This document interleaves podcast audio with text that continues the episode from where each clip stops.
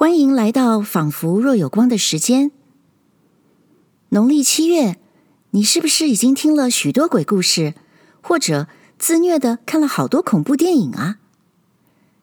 有些鬼故事幽幽冷冷，让人听了浑身起鸡皮疙瘩；有些鬼故事则是借着说鬼，其实讲的却是人间百态；还有些鬼故事。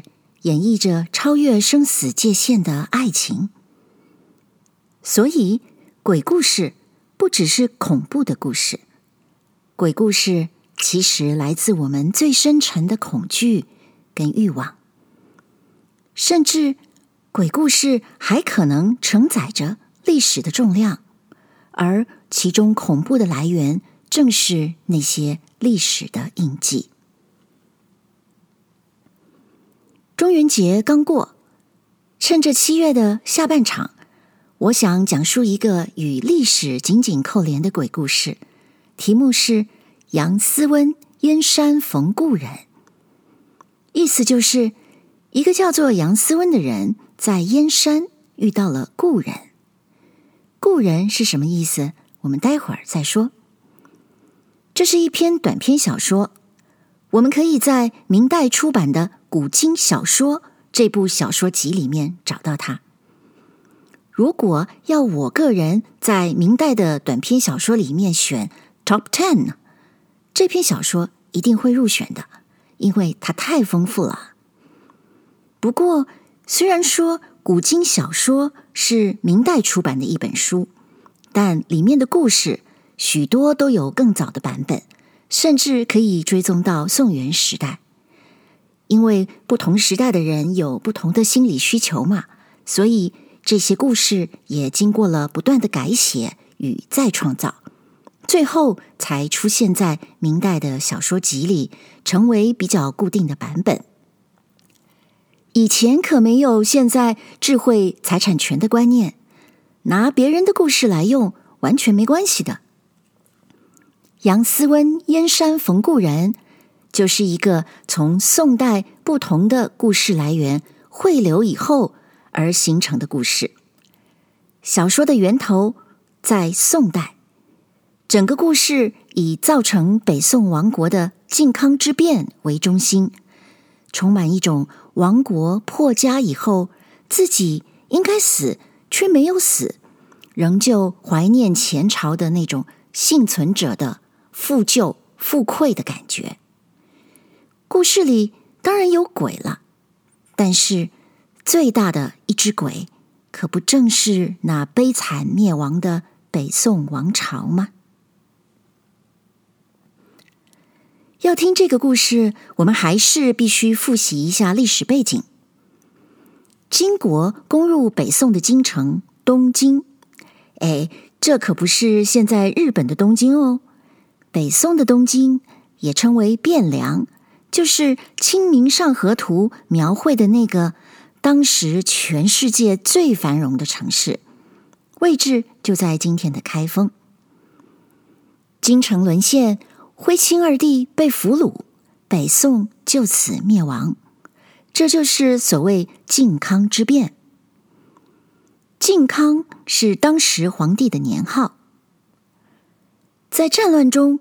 虽然有许多东京人逃到南方，而且后来形成了以临安，也就是杭州为首都的南宋，但也有许多皇室成员、朝廷官员还有平民被迫迁移到北方的金国，受金国的统治。在这场战乱与大迁徙之中，发生了太多太多残酷的事情。生离死别都已经成为日常生活了。我们的故事就是以靖康之变为背景，在这样的家国巨变后，一个原来土生土长的东京人，叫做杨思温，他不幸流落到北方的燕山，成为一个异乡人。燕山在哪里呢？燕山在今天的北京一带，那里曾经是辽国的京城，称为燕京后来归于宋朝统治，称为燕山府。北京国攻战以后，其实又改了名字。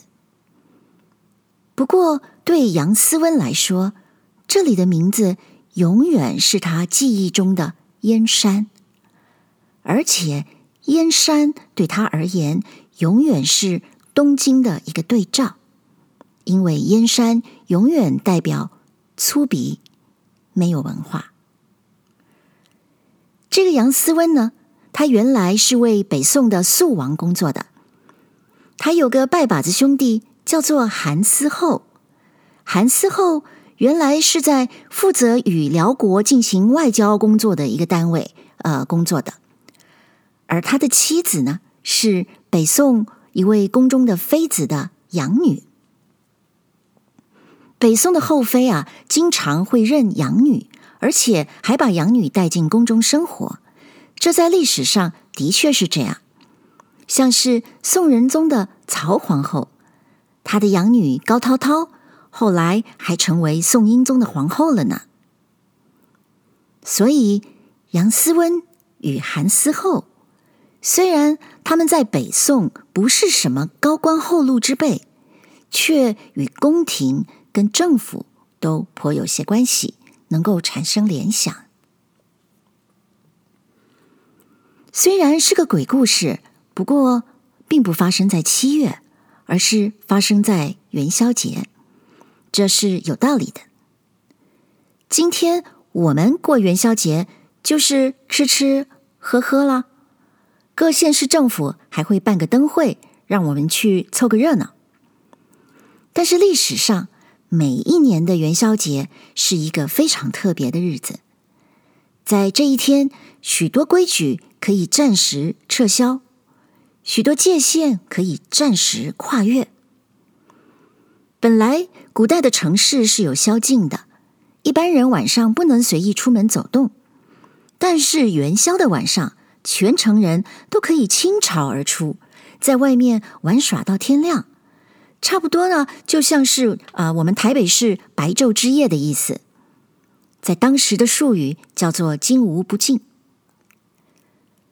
古代男女呢，不能自由社交，唯有元宵这个晚上，男男女女都在街上走动，不在乎所谓男女之防。他们摩肩擦踵去看花灯，还有许多花灯被堆成山一般高，叫做鳌山。鳌山的这个“鳌”字是比较特别的一个字，就是。独占鳌头的那个鳌。北宋亡国以后，许多人怀念故都的繁华富丽。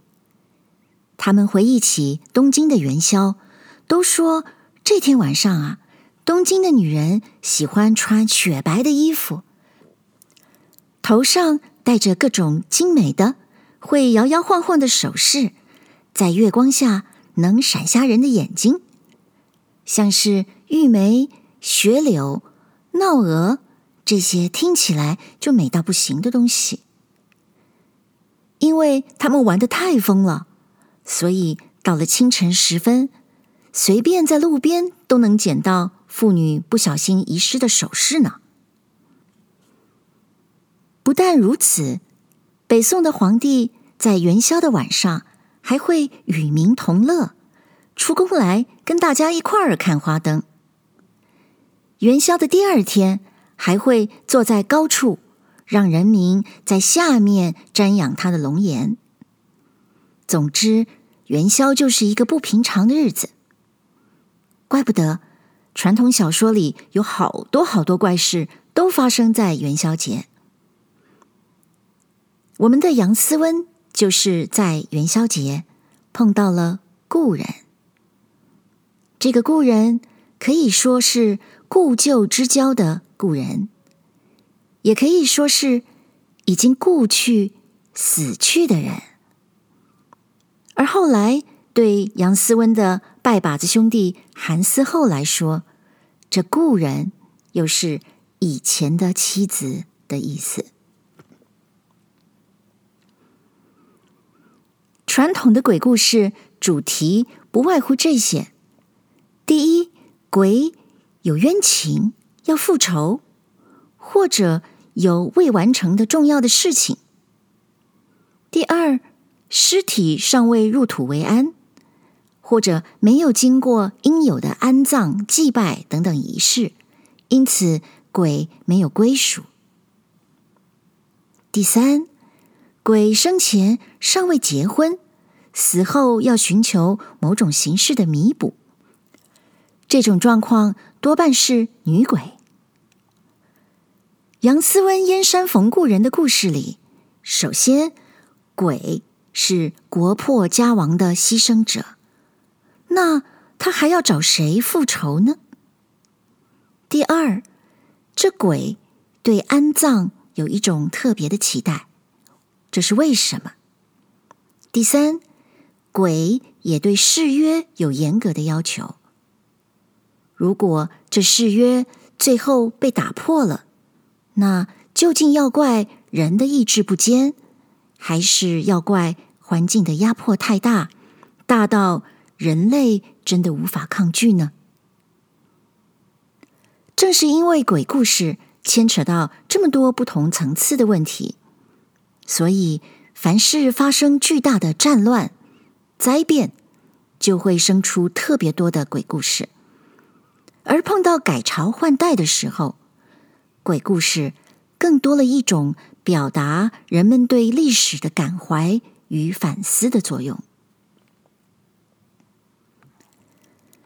我们就以这样的思路来讲述理解杨思温燕山冯故人。这篇小说是话本的形式，也就是模仿传统说书人的口吻而写成的。所以有些语言词汇不是我们今天熟悉的，遇到这种情况，我会稍微做一点改变，这样才听得懂。同时，为了带入一些说明，在必要的时候，我呢会化身为第二个说书人，或者说一个当代的说书人进来插话。除此之外，我都会。尽量呈现作品原来的样貌，包括它的结构跟语言。比方说，小说一开始，说书人不会马上讲故事，而是先念一首诗词，说点相关的事情，然后才开始讲故事。像是《杨思温燕山冯故人》里面，一开始说书人就先来了一首词，再来一段说明。两者都是在描写东京元宵的景象。这些传统说书的形式，今天的我们可能会觉得哪里怪怪的，但是也唯有这样，我们才能回到那历史的场景。可以说，这是我做的一个实验吧，看看我们还能不能用耳朵，而不是用眼睛去感受一篇古典小说。所以，建议大家不妨想象自己穿越了，到了明朝，甚至南宋，坐在一个说书的场子里，听一个离合悲欢的鬼故事。杨思温燕山逢故人解说版上集。一夜东风。不见柳梢残雪，玉楼烟暖对鳌山彩节。箫鼓向晚，凤辇初回宫阙。千门灯火，九曲风月。绣阁人人乍西游，困有歇。燕庄出世，把珠帘半揭。娇羞向人，手捻玉梅低说：“相逢常是上元时节。”这首词啊，叫做《传言玉女》，乃胡浩然先生所作。道君皇帝朝宣和年间，元宵最盛，每年上元正月十四日。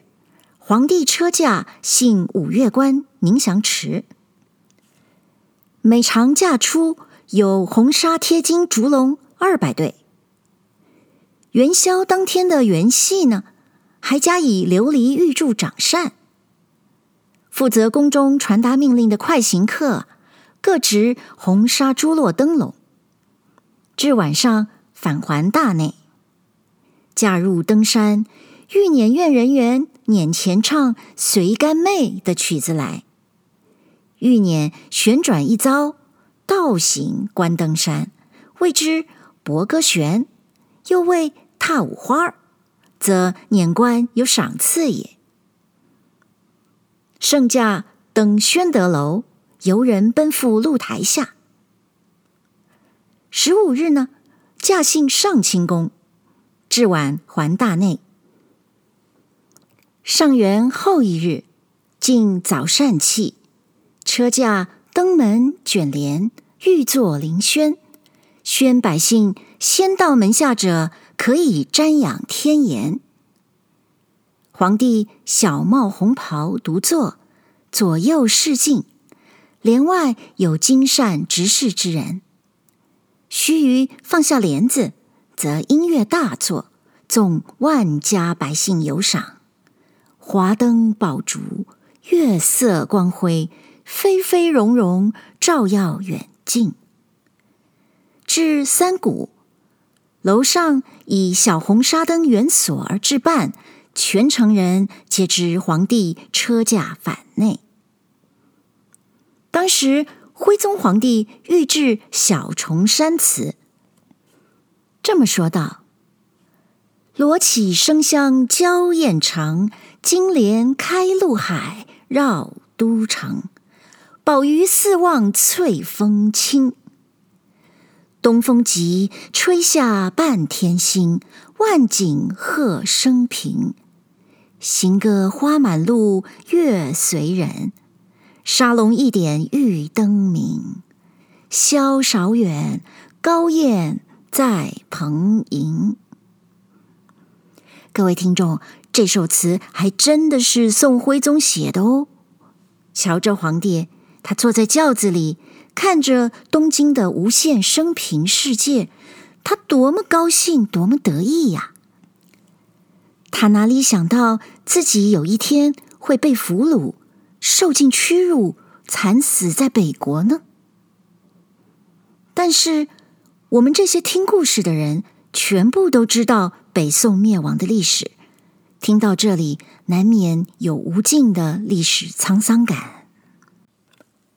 其实，小说这一段描写根本取材于《东京梦华录》这本书。《东京梦华录》是一个叫做孟元老的人，在北宋灭亡以后，记录北宋徽宗宣和年间东京城的繁华。本来就是一部回忆的书。今日说一个官人，从来只在东京看着元宵，谁知时移世变，流寓在燕山看元宵。那燕山元宵却如何呢？原来虽居北地，也种元宵，不过呢，未闻鼓乐喧天，只听得胡笳瓜耳。家家点起，应无陆地金莲这样的花灯；处处安排，又哪得玉梅雪柳这样的首饰啊？小帆鬓边挑的是大蒜，旗婆头上戴的是生葱。汉儿谁赋一张琴？女们尽敲三棒鼓。这每年燕山市井如东京制造，到己酉年方成点规模次第。当年那燕山装那花灯鳌山，也赏元宵，士大夫百姓皆得观看。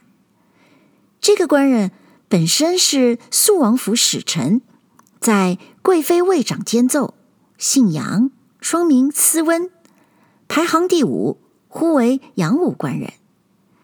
因靖康年间流寓在燕山，有幸相逢姨夫张二官人，在燕山开客店，遂寓居于此。杨思温无可活借，每日四殿前与人写写文字，得些胡乱度日。忽值元宵，见街上的人皆去看灯，姨夫也来邀斯温看灯，同去消遣旅况。斯温情绪索然，推辞姨夫道：“啊，看了东京的元宵，如何看得此间元宵啊？姨夫，你自稳便先去，斯温少客追陪啊。”张二官人就先去了。杨思温挨到黄昏，听到街上喧闹，静坐不过。只得也出门来看燕山的元宵，但见莲灯灿烂，只疑吹下半天星。侍女骈田，便是列成王母队。一轮明月婵娟照，半是金华流玉人啊！见街上往来游人无数。斯温行至昊天寺前，只见真金身柱五十三参，铜打成扶竿十丈，上有经书“敕赐昊天旻中禅寺”。哎，各位听众，请留意这“昊天寺”后面，作者故意加上了“闽中”两个字。其实呢，闽中寺也是真实存在的。那是一个专门祭奠战死将士的寺院呢。斯温入寺看时，佛殿两廊尽皆点照，信步行到罗汉堂，乃浑金铸成五百尊阿罗汉。入这罗汉堂，有一修行的行者，立在佛座前画香油钱，说道。诸位看灯禅月，不使灯油之资，驻颜福寿。斯温听其语音，哎，像是东京人，就问行者道：“参头仙香何处啊？”行者答言：“某乃大相国寺河沙院行者。”今在此间复为行者，哎，请官人坐于凳上闲话则个。斯温坐凳上，正看来往游人，睹一簇妇人前遮后拥入罗汉堂来，内中一个妇人与斯温四目相盼。斯温看着妇人打扮。嗯，好似东京人，但见他轻盈体态，秋水精神，四珠环胜内家庄，一字冠成宫里样，未改宣和装束，犹存地理风流。各位当代听众，这里请注意了，这贵妇未改宣和装束。犹存地理风流，意思是还穿着宋徽宗时期的服饰。喂喂，这里是已经被女真统治的金国燕山哦，你这样穿着之前宋国的服装，没事吗？小说在这里其实已经点出一点异样了啊。斯温认得是故乡之人，感慨情怀，闷闷不已，因而困倦，假寐片时。那行者叫得醒来，开眼看时，不见了那妇人。杨斯温接牙叹息道：“唉，我却待等他出来。”恐有亲戚在其间相认，则个，唉，又错过了。便问行者道：“是来入院妇女何在？”行者道：“妇女们失些钱去了，临行道今夜且归，明日再来做些功德，追荐亲戚则个。官人莫闷呐、明日却来相候，不妨。斯温见说，也施些油钱，与行者相辞了，离开罗汉院，绕寺寻了个遍。哎，忽见僧堂壁上留题小词一首，名《浪淘沙》。那词说道：“近日已围栏，触目凄然。”城高望处是居延，忍听楼头吹画角，雪满长川。荏苒又经年，暗想南园。与民同乐午门前，僧院犹存宣正字，不见鳌山。各位。这首词是说啊，在这个地方，如果爬上高楼，都能看见蒙古的居延了。哎呀，多么北边呐！听到的、看到的都是北方的景象。哎，哪里像我们南边呢？元宵节，皇帝还会与民同乐呢。哎呀，这里怎么看得见那花灯堆成的鳌山呢？哈。到底是谁在墙壁上留下这首《浪淘沙》？怎么这么没有公德心啊？慢着，慢着，我们可不能拿今天的标准去评断古人啊。其实，题壁诗是一种古来的传统，古人会把旅行中瞬间的感怀留下，供未来来往此地的不相识的人去体会。共感。这首词其实不正说中了杨思温的心情吗？杨思温看罢留题，情绪不乐，归来殿中一夜睡不着。八到天明起来，当日无话得说，至晚吩咐姨夫欲往昊天寺寻昨夜的妇人。走到大街上，人稠物攘，正是热闹。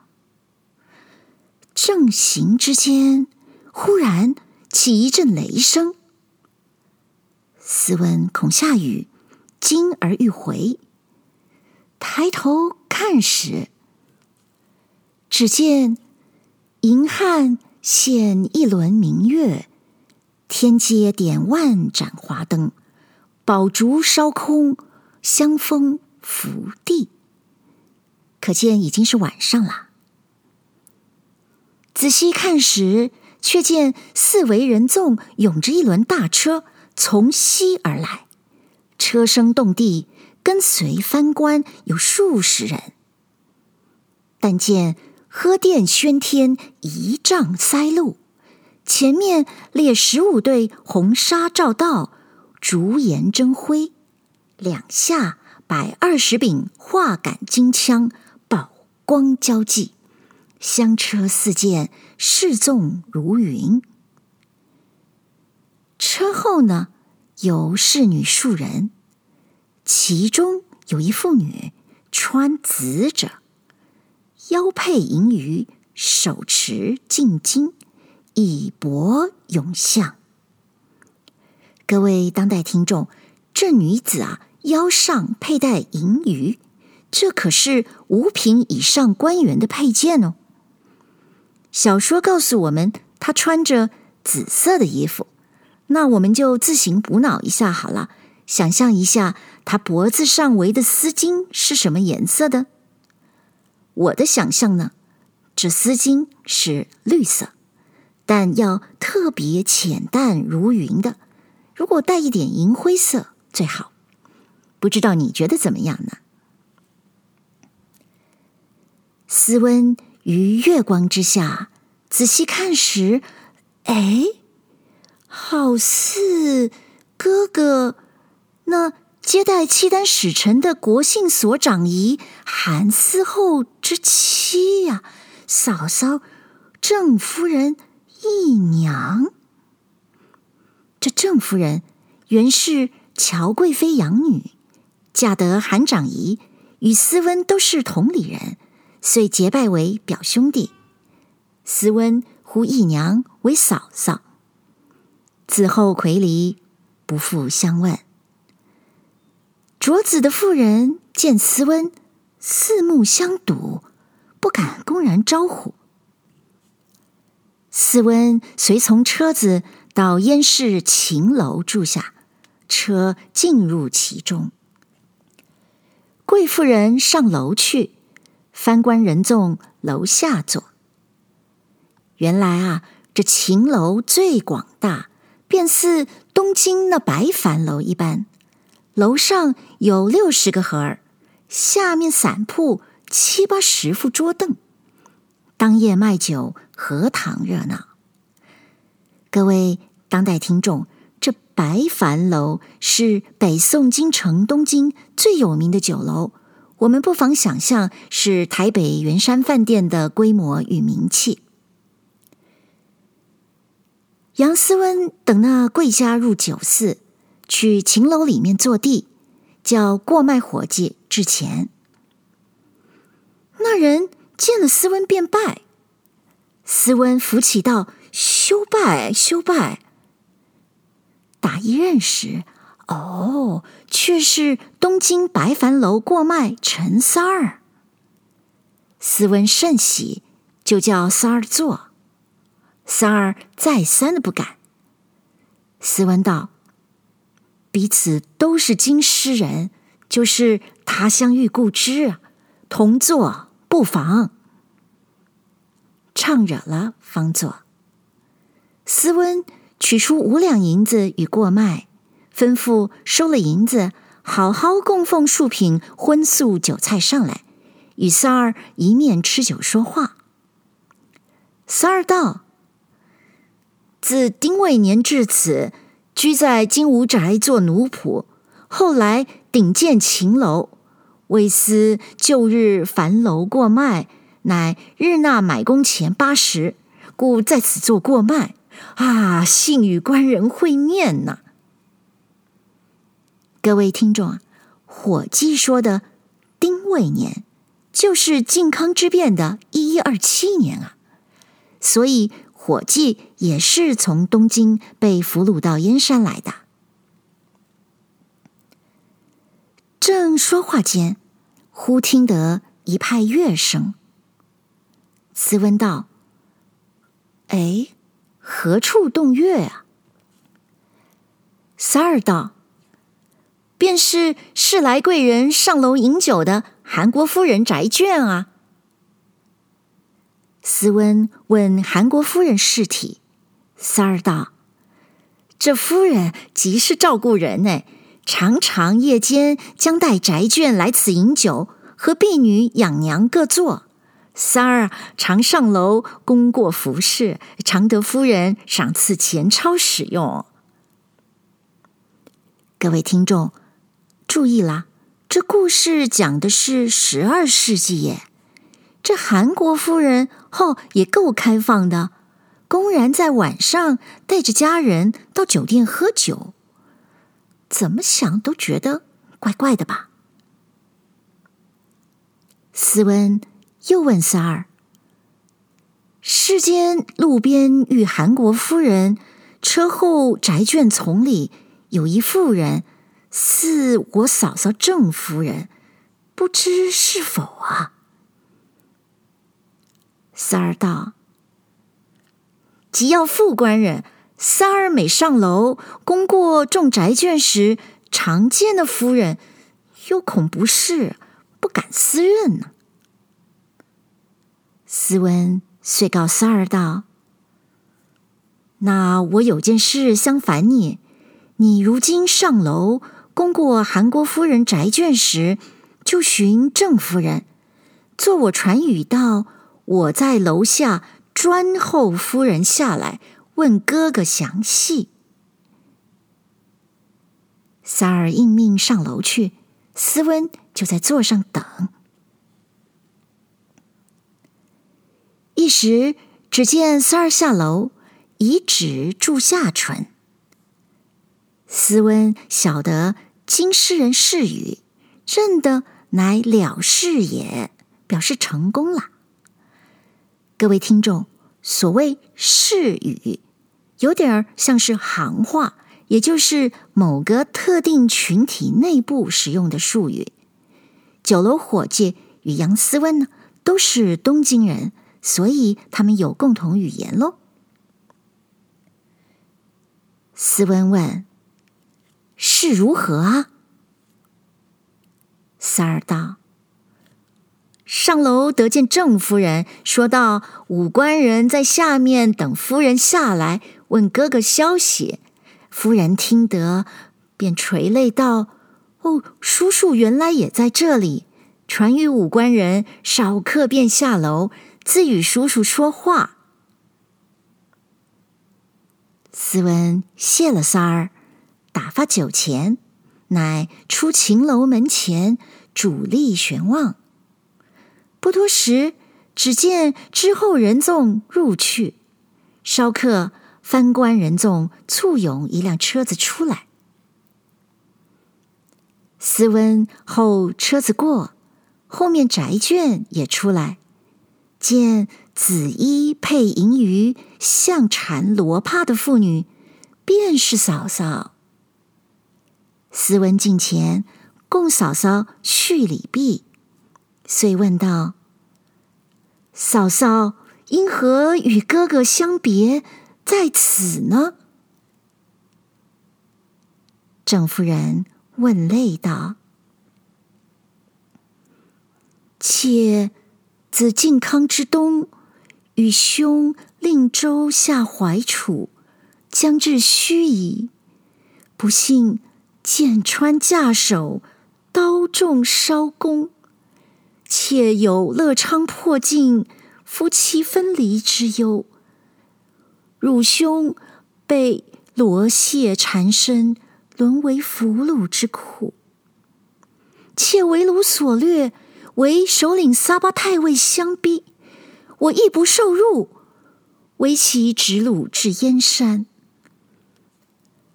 撒巴太尉恨妾不从，见妾骨瘦如柴。遂卖妾身于祖室之家，后知是娼户。自私我是品官之妻，命官之女，生如名妓苏小青，何容啊？死如守节的孟姜女，何入呢？所以暗抽裙带，自缢梁间，被人得知。将妾救了。撒巴太尉妻韩夫人闻而怜我，急令救命，留我随侍。项上疮痕至今未愈，是故项缠罗帕。仓皇别良人，不知安往啊！幸得良人英号。当时更衣遁走，今在金陵复还旧职了。至今四载，未忍重婚。妾燃香炼顶，问卜求神，望金陵之有路，托生计已无门。今从韩国夫人至此游宴，既为奴仆之躯，不敢久语。叔叔叮咛，莫遇江南人，欠教传个音信啊。杨斯温欲待再问其详，俄有藩官手持八棱抽壤，向斯温道：“我家奴婢更夜之间怎敢引诱啊？”拿起抽壤，迎脸便打。斯温一见来打，连忙急走。那藩官啊，脚直行驰，赶不上，走得脱一身冷汗，慌忙归到姨夫客店。张二官见斯温走回，喘吁吁的，就问道：“做什么？直认慌张？”斯温将前事一一告诉。张二官见说，嗟牙不已。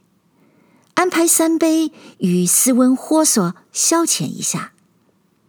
斯温想起哥哥韩忠义嫂嫂郑夫人，唉，哪里吃得酒下？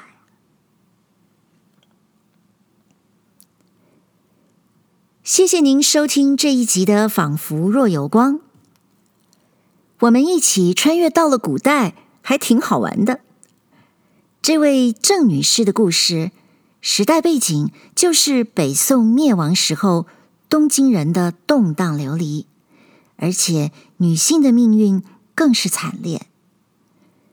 郑女士打听到丈夫韩思后还蛮有情义的，逃到金陵。也就是南京，到现在还没另外找新的对象呢。那么，这对苦命夫妻还有相逢的一日吗？杨思温在这中间又会扮演什么样的角色呢？别忘了在您收听的平台上按下订阅。我们下一集《仿佛若有光》的时间再会喽。